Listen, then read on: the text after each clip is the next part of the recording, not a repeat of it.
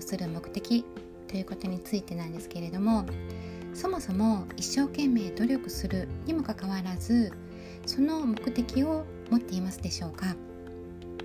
とね言いますときっと持っていると答える方がほとんどだと思います。努力をするのに目的がないとできませんしね。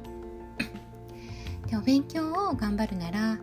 いい高校にいい大学に入りたいからスポーツや部活を頑張るなら上手くなりたいから強くなりたいから勝ちたいから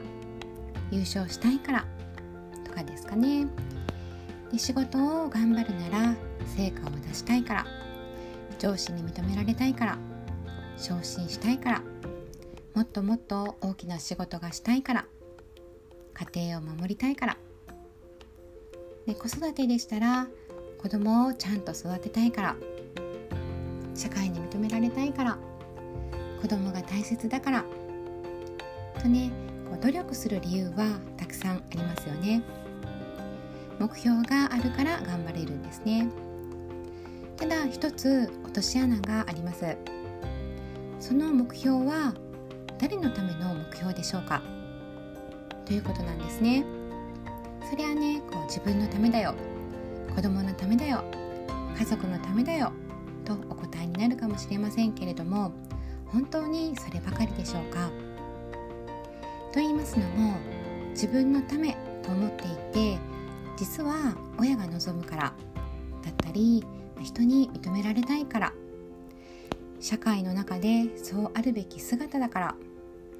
とねあなたの目的が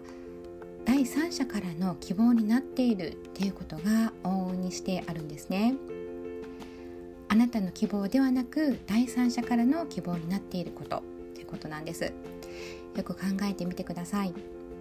親を喜ばせるため上司のため会社のため家族のためとね思われるようなことの中であなたの希望と合致するものがあるならばそれは問題ないかと思います。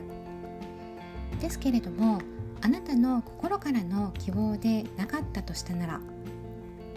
それで努力できますでしょうか？もし努力できたとしても努力した暁またはですねあなたの本心を時を経て理解できた時それに気づいたとしたら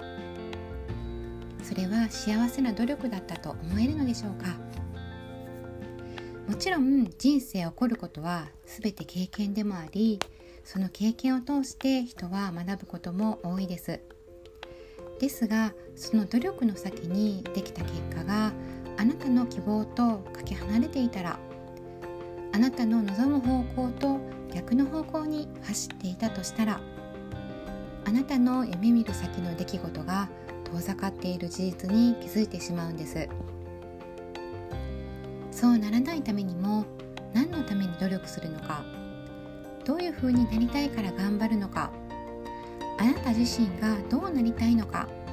を基準に努力する方法を決めてくださいね。そしてもう一つ。努力をするならば目標を決めたならばいつまでにそれを達成したいのかというね期限を設定までするとより努力もしやすくてまた結果につながることと思います。人間ね期限がないとずるずるいってしまいますのでね。さてあなたの努力が報われる将来が近づいてきたんじゃないでしょうか、えー、次回は2つ目の、えー、正しい努力についてお伝えいたします。